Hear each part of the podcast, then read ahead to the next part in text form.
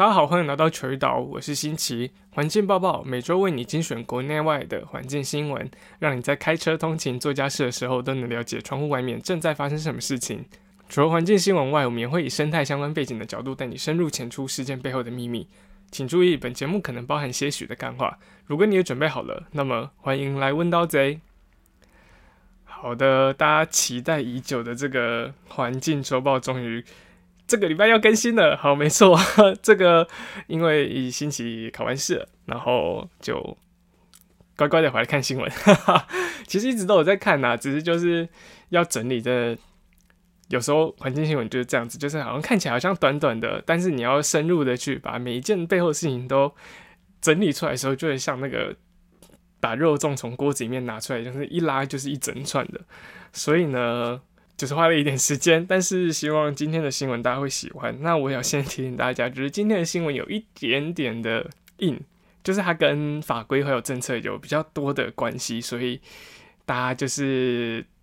呃忍耐，也不可不可能叫听众忍耐吧？呃，就是大家试试看呐。那如果说真的觉得节目太难的话，就是可以跟我讲，好，没有关系。好，那因为。这个新闻真的比较难，所以我就想说，我前面先放一则比较简单一点的新闻跟大家分享，让他就是比较好进入那个情绪，然后可以适应后面那个新闻。好笑，一个循序渐进的循一个循序渐进的感觉，感觉 fuck。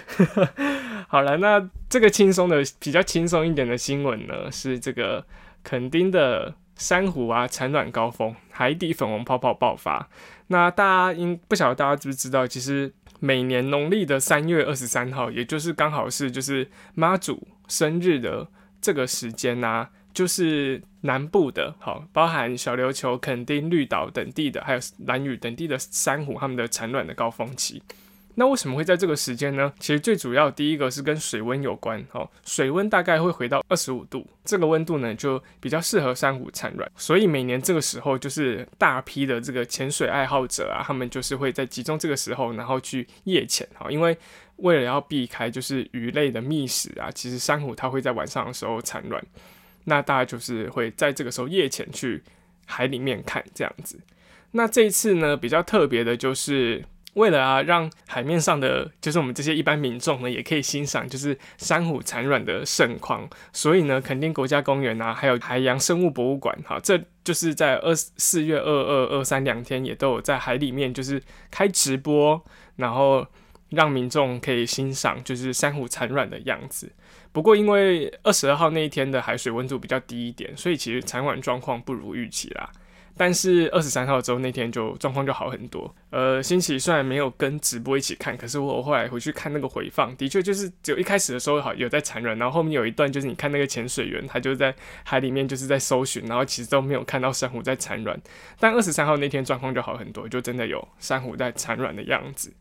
那如果说各位听众啊，就是有潜水的。这个执照啊，然后也想要看这个珊瑚产卵的话，就是还有另外一个机会哈。这个机会呢，就是在北海岸哈。北海岸的珊瑚产卵，因为水温的关系，一直以来北海岸的就是纬度比较高，所以水温也比较低，所以北海岸的珊瑚产卵时间大概是七月二十三号，就是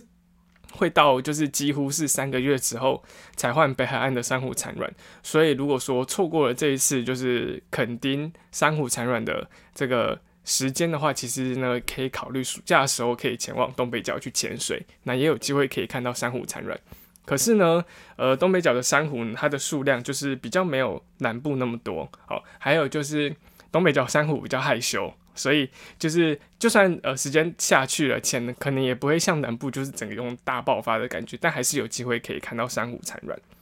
那讲到这个珊瑚产卵呢，我就想到我去年看到的一个新闻。那这个新闻呢，就是在讲说，就是。为什么珊瑚都会在同样的时间产卵？它们的一个机制到底是什么？因为他们也不会传赖啊，或者是说就是就是聊天的说，哎，我们约好什么时候一起产卵？到底是什么样的一个机制导致好，或者是说促使珊瑚就是整个海域所有的珊瑚都同时在一样的时间产卵呢？其实这件事情一直都是科学家非常好奇的。哈，那就在这个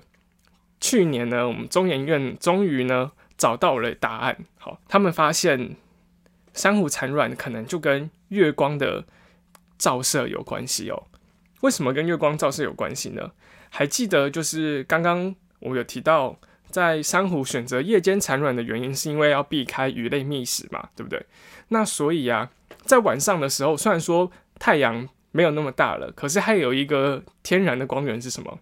是月亮嘛，对不对？所以啊，如果是满月的时候，其实，在海里面，对鱼类来说，它们可能可以捕捉那种比较微弱光线，就它们的卵被吃掉的几率还是很高的。所以，珊瑚呢，它们就在这个满月过后几天啊，那个时候太阳下山之后是天黑了，好，天黑了之后，月亮不会马上出来，好，月亮是会过了几个小时之后才出来。所以呢，珊瑚就会趁着太阳下山之后，然后月亮出来之前的这段时间呢，赶快产卵。哦，你这个等于说这个时候就是全黑的嘛，没有日光，然后也没有月光。这个时候产卵呢，就是比较安全，因为大部分的鱼类可能因为视线的关系啊，你就比较不容易去猎食到这些卵。这个秘密啊，真的是登上这个国际研究期刊之后，大家都很兴奋。那还有一点就是代表什么？就是大家以后就是要注意说，就是除了我们讲到比较常见，热色污染啊、化学污染之类的。对于光害污染海洋环境，也是一个很严重的要素。在海边的这些民宿啊，或者是说民众，他们可能就要去管制使用，就是沿岸边的灯光，避免这个灯光去影响到就是海里面珊瑚的这个生长周期。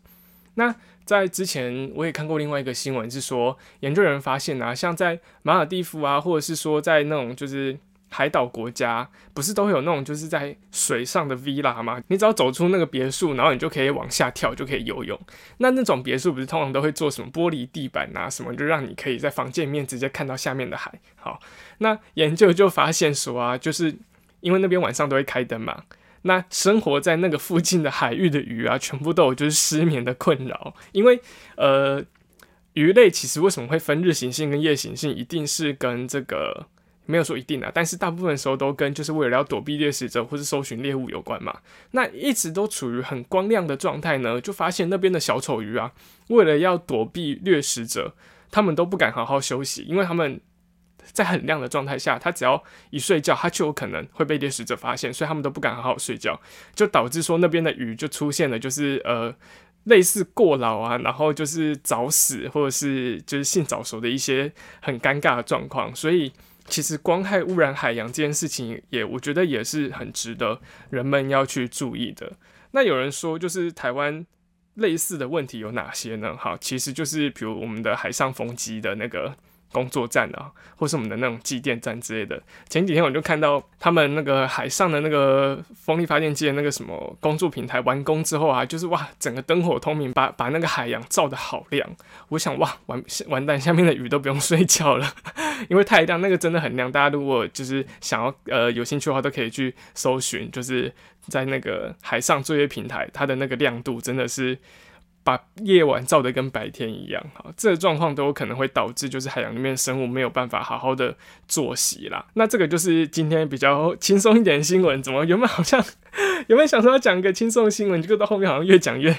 越那个越越越沉重哦，好，但就是跟大家提一下那个珊瑚产卵这件事情，而且因为就是呃。潜水，夏天要到了嘛？潜水啊，或者是海边活动的季节，就是逐渐的也到来了。那新奇本人其实也在上个礼拜的时候去小琉球潜水，潜了两天哦，就两天都泡在海水面，实在是觉得非常的舒爽。那讲到小琉球，就是大家一定会想到海龟，没有错。这小琉球真的是那个海龟，真的多到夸张到，就是你现在已经出海之后，你看到海龟已经不想要特别。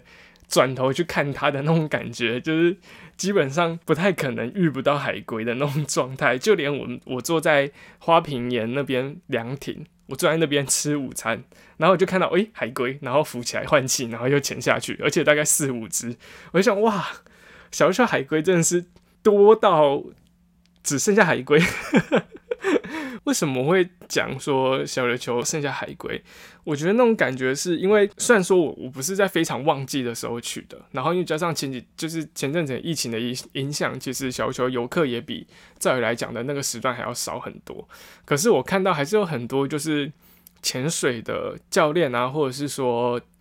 就是呃团体啦，好，他们看到海龟之后，当然就是会想要把观光客，就是把游客抓过去跟海龟拍照嘛。那他们就会有一些是体验潜水的，然后有一些是呃休闲潜水。那体验潜水他们就不会穿蛙鞋，他们从头到尾都是会有教练或是潜导这样子带着他们移动。那他们就会把它带到有海龟的旁边，好，因为不能摸海龟，摸海龟会被罚三十万，好，所以他们就会把它。抓到那个海龟旁边，然后把它放在那个放放放在那边，然后他跟那个海龟拍照。因为他是体验潜水，他自己本身没有潜证，潜证他也不会潜水，所以呢，他们就只能沉在最底的地方。那沉在最底底下有什么？有珊瑚啊，看超尴尬的。所以你就会发现那些教练啊，或者是有一些就是带团，他们会把游客直接抓抓过去丢在珊瑚上面，然后就是跟海龟拍照。他们完全没有在意说底下或者是脚踩到的是什么东西。所以就我自己本人在，我不知道是不是这个原因啊。但是你在小琉球看到的珊瑚啊，那种就是片状的数量真的很少，因为那种珊瑚就是很容易你脚过去就被压断。然后我就觉得说，大家看到海龟都很想跟它拍照，我也我也能够理解，因为其实当然第一次大家看到海龟都很兴奋，可是我觉得不要把小琉球变得好像只剩下海龟了，就是大家去都只为了看海龟，然后跟海龟拍照，然后结果。其他的珊瑚啊，然后其他的海葵什么，就连看都没有看，然后都直接就踩下去或踢下去之类的，我就觉得哦，我头好痛。我看到那些画面，我就觉得啊，嗯，海龟的确是小琉球海域非常吸引人的一个生物资源，但我觉得没有一个健康的环境，这些海龟。也不会在那边，所以还是要请大家，就是自己如果有机会出去玩的话，看到海龟很兴奋，当然那要跟它拍照也可以，就是真的是注意你的脚下或是你的身体下面，不要去破坏到当地的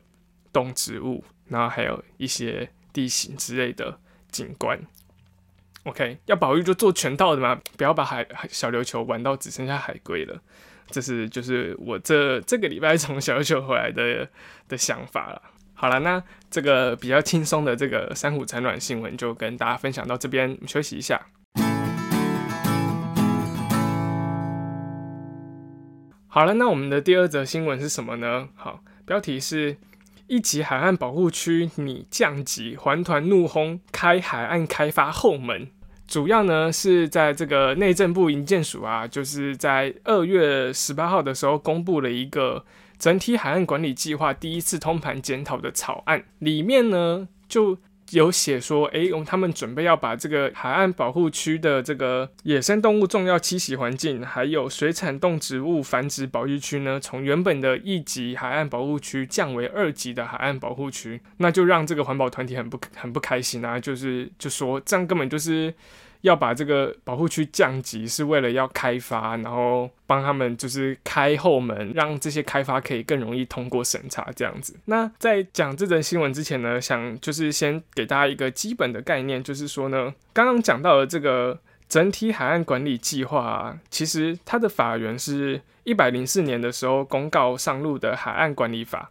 那海岸管理法呢？它的第一条就写，为维系自然系统，确保自然海岸零损失，因气候变迁，防治海岸灾害与环境破坏，保护与富裕海岸资源，推动海岸整合管理，并促进海岸地区之永续发展，特制定本法。好，所以大家可以知道说，哦，这个海岸管理法呢，最主要是跟就是保育啊，然后维护海岸资源跟这个永续发展有关的一个法令。OK，那这个。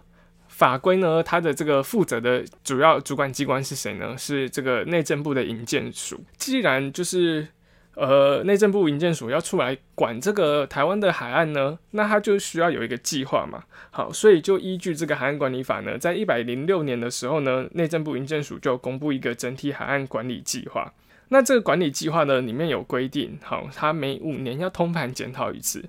所以呢，大家就把一百零六加五，好，发现说，诶，今年一百一十一年呢，就是要通盘检讨的一个年份啦。那就在我刚才提到的二月十八号的时候呢，呃，营建署呢，他们就公布了这个第一次通盘检讨的草案。那草案就是大家拿出来拿到之后，就大家就开始看看看，那环保环保团体啊，就发现说，诶，奇怪，原本原属于一级保护区哦，这边先讲一下，就是。呃，这个海岸管理法里面有提到，就是说海海岸保护区呢分成两种，一种就是一级，另外一种是二级。那一级海岸保护区呢，包含九种状况，就符合这九种状况就会被被列为一级的分别是哪九种呢？第一，重要水产资源保育地区；第二，珍贵稀有动植物重要栖息及生态廊道；第三，特殊景观及休憩区域；四，重要滨海陆地或水下文化资产；第五，特殊自然地形地貌；第六，生物多样性资源丰富地区；第七，地下水补助区；第八，依法划设之国际级或国家级重要湿地或其他重要之海岸生态系统；第九，其他依法律规定应予保护之重要地区。那我们先不看第九点，哈，第九点就是其他呃另外规定的，就是上面没有提到，但他们觉得应该列为一级，就可以放在这边。好，那我们先看前两个重要水产资源保育地区是什么呢？就是指说，呃，这边的这个海岸啊，好，这边可能有很多的这个生态比较丰富，好，生态多样性高，好，可能是这个整个海洋生物呢很重要的一个繁殖的地方。另外呢，这个珍贵稀有动植物重要栖地及生态廊道呢，其实就是。野保法里面讲的这个野生动物重要栖息环境，或是野生动物保育区，那为什么要特别讲这两个呢？因为就是这两个要被营建署从原本的一级海岸保护区降为二级的海岸保护区。大家听到这边就觉得很奇怪，就是为什么要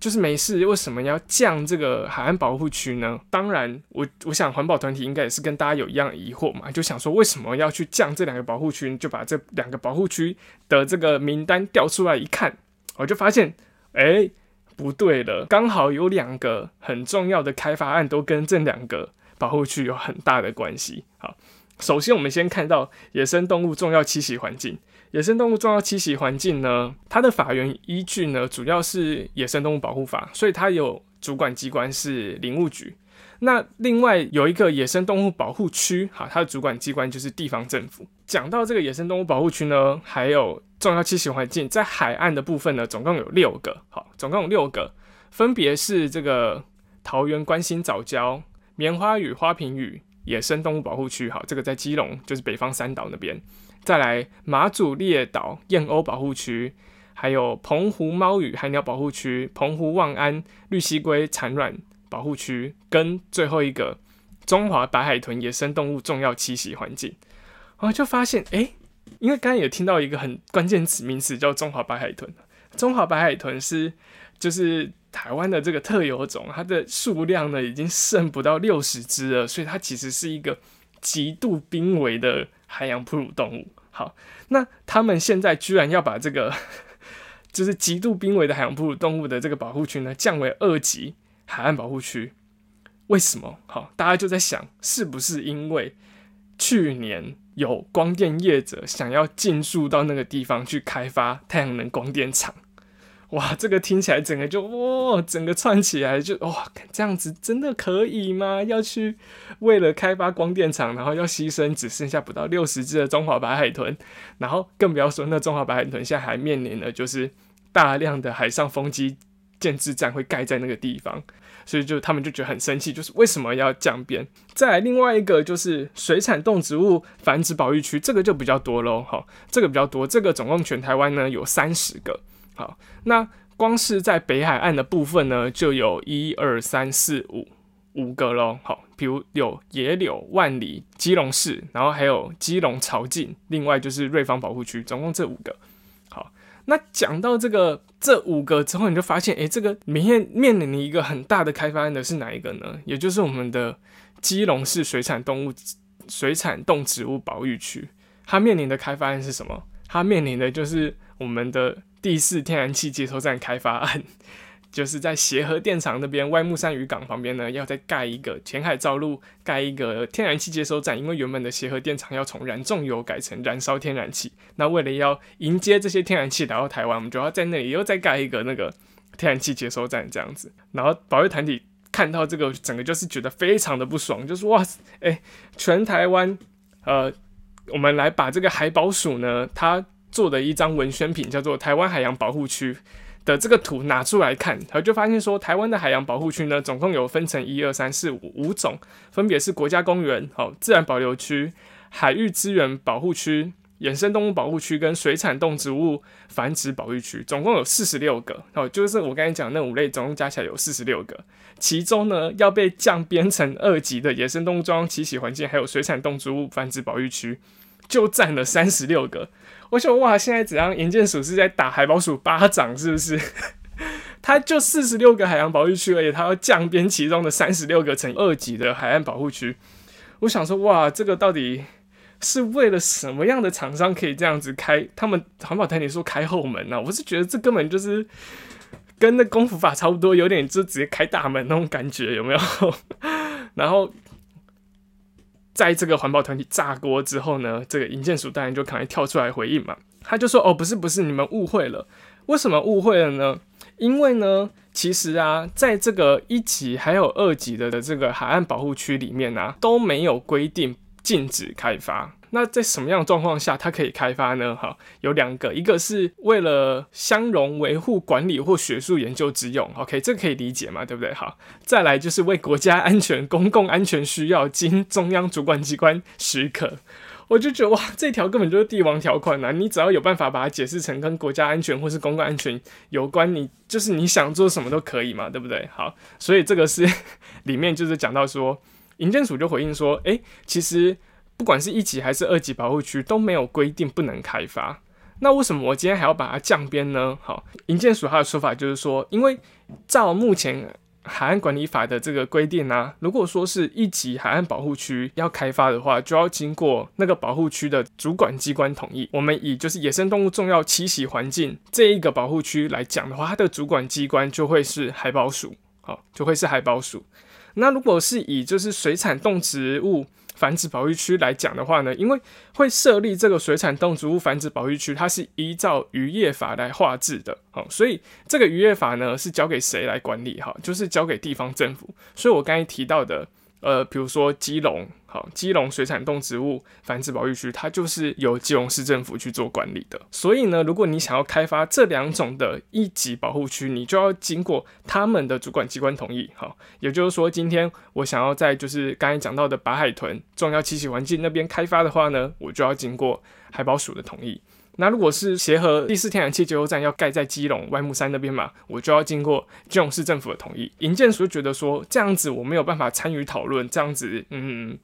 不对不对，应该要我们也可以参与讨论才对。所以呢，他们就想要把一级保护区降成二级。为什么呢？因为降成二级之后呢，主管机关就会变成营建署的海审会了。好，所以就是如果说你二级保保护区海岸保护区你要开发的话，就是等于说是内政部去做做审理跟做管辖这样。所以呢，为了要他们可以审查这些就是保育区的开发，他们就决定直接把它降边。我就觉得哇，这是不是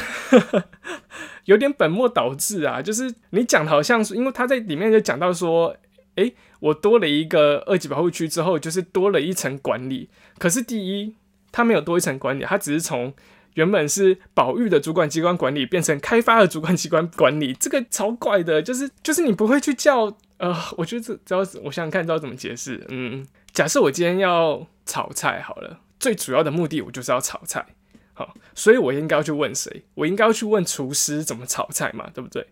可是今天银建署的态度就是，银建署比较像是卖菜的那个人，好，卖菜的那个人。那结果今天我今天要炒菜。我不是去问厨师，而是而是去问卖菜的人。好，虽然说好像也可以，可是他就不是炒菜专门或是炒菜专业的嘛。如果你今天主要目的是保育的话，你怎么会觉得一个主导开发的机关可以胜任这件事情呢？而且这也不是没有前车之鉴，是说像那个三阶的时候，经济部也是就是同意同意同意啊。那这样子的话，这件事情从这个原本的保育单位转移到海审会上面，真的会比较好吗？好。虽然说我刚才提到的这个一级保护区，它的主管机关有可能是保育单位，可是像是呃水产动物繁殖保育区，它的主管机关就可能是地方政府，就变得很奇怪。就是说这件事情根本就没有一个很很明确的处理方式，整个台湾的海洋保育就是一直处于这种叠床架屋的这个状态。我不知道大家听不听得懂，因为我自己整理完的时候，我都会觉得哇，这真的很复杂。那这个时候，就是学者就说啊，那个时候推动海岸管理法的学者就说，既然内政部营建署今天想要来，就是好好的管理我们台湾的海岸，他不应该用降边降边的方式去做处理，因为他想要管理海岸，他就必须要把这保护区从一级降成二级，他才有管辖权嘛。可是这样子的话，等于就是说，他让一级的那个名义就真空掉了，就因为大家字面上看到一级跟二级，一定会觉得一级是比较重点保护的对象嘛。那这样子的话，你今天这三十六个保护区全部都降成二级之后，开发商或者是说不管是呃政府单位，他看到这个二级之后，会不会觉得说，哎，好像这边开发上比较不会有难度，他就全部都往这边去开发了？我觉得这是第一个问题，就是。即便它没有真正实质的影响，光是名称去做调整，就有可能让大众对于这个保护区的这个概念有所改变。再来就是说，内政部目前只管二级嘛，对不对？那如果你今天想要管一级的话，你是不是应该要透过修法的方式来让你的管辖权可以从二级，然后扩大到一级也适用？怎么会是直接把一级的保护区降为二级呢？好，这件事情根本就只是因为内政部他们。就是觉得说修法旷日费时，然后才想出的一个钻漏洞的方案，我就觉得哇，这真的是很令人不屑，就会很让人很生气。就是说，你今天到底有没有心想要保护我们台湾的海岸？而且，因为为什么海岸海洋保护区这么重要？就是因为啊，海洋本身是一个恢复力很强的一个生态系统，好，因为它比较复杂，好，所以它也比较稳定。那今天如果你可以把这个海洋保护区好好的保护起来，你把这个范围保护起来之后呢，它很容易就会发生一个效应，叫做满意效应。满意效应是什么？就是指说，当我今天这个地方的环境，呃，生物量越来越多的时候，它负载力不足，这些生物自然会往外扩散嘛，对不对？所以说，假设我今天只保护十公顷的海洋。可能因为这十公顷的海洋里面，这个生态物种非常的丰富，所以就进而影响到外面二十公顷、三十公顷的海域都变得非常的生机蓬勃。这个是海洋保护的一个原则，就是基本上最有效的方式就是。以这个保育区的划设为主，那有一个很明显的例子，就是在垦丁的后壁湖设置了海洋资源保护示范区之后呢，成效非常好，让就是在地民众就决定说，哎，那我们再成立一个就是跳石海洋资源保护示范区，就是这其实是真，这是真的一个很有效的方法。可是你今天去为了要开发，然后就是把这些保育区做降边，我就觉得实在是非常没有道理，而且非常的笨，大概就这样子啊。那这个。时代力量的立委陈娇华，他就觉得说啊，降级的理由根本就不够充分嘛。他就说，除非啊划设二级保护区之后，可以提出更严谨的把关机制，不然的话不应该贸然降级。那就算要降级，也应该要把影响的层面说清楚。就像我刚才讲，大家可能会看到说，哎，反正他现在是二级，就觉得他好像没有那么重要。我觉得这真的会影响到很多未来，就是开发商啊，或者是说不管是县市政府或是中央政府想要去。盖什么，不管什么港，什么港都一样，就是这个真的要好好的再决议了。那因为目前也只是草案出来而已，还没有定案，所以就是是如果我们民众啊，就是社会一起加重这监监督的力道，我觉得应该可以 push 内政部营建署去把这件事情再重新做一个整理还有规划。不然的话，这件事情根本就真的看了会觉得很鸟，就是到底在搞什么东西？你为了要方便管理，然后你就把人家降边。那你为什么不想要修法？因为本身这个海岸管理法它的立法就是不够完整嘛。那你不是想办法把洞补起来，而是说你装一个导管，让这个洞可以从 A 洞流到 B 洞去。我觉得真的是，算我我刚才那个比喻很烂，但是大家懂我的意思啊。那这个新闻就跟大家分享到这边，不知道会不会太难？好了，那这个。这个降级的事情，我们就持续帮大家去做追踪。今天还有另外一个想法，就是说，因为刚刚有提到这个彰化的这个光电厂开发案，还有这个协和电厂开发案，我就想说，那我就趁这个机会，把这两个案子跟大家做一个简单的介绍好了。那我们就由北到南，哈，是我们先介绍基隆的。基隆的协和火力发电厂呢，原本是燃重油的，好。而且是就是剩下少数燃重油的电厂，不过它在二零一九年陆续就是都除役了，所以目前它是属于一个停止运作的状态。为了要配合政府的这个能源转型政策啊，台湾电力公司就打算把基隆这些燃重油的这个火力发电厂呢，把它改建改成什么呢？改成燃天然气的，好，就是燃气的电厂。好，那大家知道从重油改成燃气，他们的燃料就不同了嘛？燃料不同之后，它第要做的第一件事情是什么？就是盖天然气接收站啊，对不对？那所以呢，台电就规划在外木山海港旁边再新建一个新的这个天然气接收站，还有这个储气槽，也就是我们第四天然气接收站，哈，也就是所谓的四阶。好，那这天然气接收站它有什么样的争议呢？首先呢，就是第一，他要填海造陆。我知道看到这个填海造陆，我真的是除了长叹一口气之后，我不知道要怎么反应呢。填海造陆这种事情，不是二三十年前，不对。三四十年前在做的事情吗？都已经二零二二年了，为什么还想要填海造陆啊？就我的天呐，环境教育法都已经实施十几年了，大家都还公务人做事情，还想要填海造陆，我真的要崩溃！哇，人家欧洲、荷兰他们都在退海还地，然后我们还想要填海造陆，我的天呐！我真的不懂，我真的不懂为什么哈，他们要填海，填多大呢？填十八点六公顷，大概是四分之三个大安森林公园这么大，感觉好像还好，对不对？但是北海岸珍贵的珊瑚就会直接被这个填海造陆压爆，总共有七万四千处的珊瑚会活活被这个填海造陆给埋死。好，当然台电不可能直接跟你说我要活埋这些珊瑚，还能跟你说哦，我到时候会移植移植。可是要怎么移植呢？好，在二零二一年这个议题就是送审到基隆市政府的时候呢，他就只有说他要移植，怎么移植？他说他二零二二年才要讲，那就代表他根本就不知道要怎么做嘛，他根本不知道怎么做，他就直接说：“我跟你说我会移植。”然后重点是珊瑚的移植成功几率高吗？答案是不高。为什么？因为它会长在那个地方，一定是跟它那个海里面就是那种微地形，然后造成的那个比较小范围的这个营养物质的群聚啊，或者是说。小范围的海流改变是这些珊瑚很重要的生存条件，我们会称之为围栖底。好，就是说，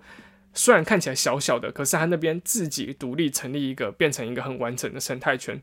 它可能跟海流有关，跟海底地形有关，跟海温有关。当这三个条件全部都被改变的时候，移植珊瑚真的不像移植树那么简单，就是把它从 A 地搬到 B 地，你只要好好浇水，它就会活。它失去这些我们刚才讲到这些伪条件之后，它的死亡率就是非常非常非常非常非常的高，基本上是必死无疑，很少很少珊瑚移植在成功的。所以第一，移植根本就是天方夜谭；第二，他们就说什么要做什么，就是什么珊瑚牧场或什么之类的。我们还是要先讲。为什么北海岸的珊瑚珍贵？是因为它是少数在纬度很高的地方，已经算很高，已经超过北回归线，还可以有珊瑚生长聚落，所以它的生长本身就比热带型的那种石珊瑚啊，或是造礁型珊瑚都还要缓慢。然后它的生态调查资料呢也比较少，真的不是说你说盖就盖，然后说移植就移植就可以完成的事情。这个还只是填海造陆的部分而已哦，他还没有跟你说他要盖码头，呃，还要盖码头，然后还要盖那个海堤。这个海堤的，就我觉得就跟就跟三阶的状况是一样的，政府只跟你讲说我缩小缩小开发，然后把它外推什么之类，但他都不跟你讲说他盖了防坡堤这件事情。防坡堤为什么重要？因为大家高中或是诶国中的时候都有学过什么叫图堤效应吧？图堤效应就是因为人工的构筑物它改变了海流的方向之后，导致侵蚀还有堆积的状况发生嘛。所以他跟你说我我填海造陆，但他不跟你说他盖了。防坡体要盖了多长？加起来总共是大概快要两千五百公尺左右的这个防坡体，他有跟你讲，他没有跟你讲，所以它造成的这个土地效应，他有没有办法去规？有没有办法去评估？他也没有去评估，然后他就跟你说，我想要盖这样子。那目前这个案子送到基隆市政府之后，我刚刚有提到，因为那边是主管机关是基隆市政府嘛，他也是说原则同意啦。那目前的话就是卡在环评这边这样子，我就觉得，嗯。这件事情我真的非常非常的紧张，因为那个时候当三阶还没有公投的时候，我就是想说，我觉得这是一个很重要，政府来判断人民对于海岸开发的一个民意的呈现。如果三阶过了，好，现在就是没有过嘛，好，如果三阶过了，可能四阶这边就比较不会这么嚣张。可是问题是现在三阶没过嘛，所以他继续盖，那政府有没有可能就继续就觉得说，哦，反正我。在早教那边都可以盖的，那为什么我在基隆这边不能盖呢？好，所以我就觉得说这是一个 很危险的讯号，就是让政府觉得说这样子大肆的开发海岸是 OK 的。还有一个重点就是说呢，现在的这个发电厂燃油要改成燃气的嘛，对不对？那这个发电厂呢盖好的时候，其实。港不会那么快盖好，港预计到二零三二年才会开始盖好。可是新机组在二零二五年的时候就可以开始运转了。那这期间这些天然气要怎么来？好，那个时候呢，呃，台电就规划我们会先用浮动式的接收站。那就是让让环环委，然后还有民众就觉得很奇怪啊。那为什么你明明就可以盖海上浮动式的接收站，你不盖，你一定要盖就是填海，然后去盖那个陆地式的这个天然气接收站，可以用七年，为什么不能用二十五年？哈，这个讲的二十五年是指说新机组二零二五年盖好之后呢，因为二零五零年要进零碳排，所以说我们也要减少石化燃料的使用，很有可能。这些石化燃料之后呢，用到几率就会开始逐步逐步的淘汰。虽然说我觉得不太可能啦，但是重点就是说，你为了一个只用二十年、三十年的东西，然后你去破坏掉这边的整个海岸环境，真的是非常非常非常不符合效益跟不符合比例原则的行为。好，总这个就是 第四天然气接收站这边目前的争议啦。呃，详细还有其实还有很多的，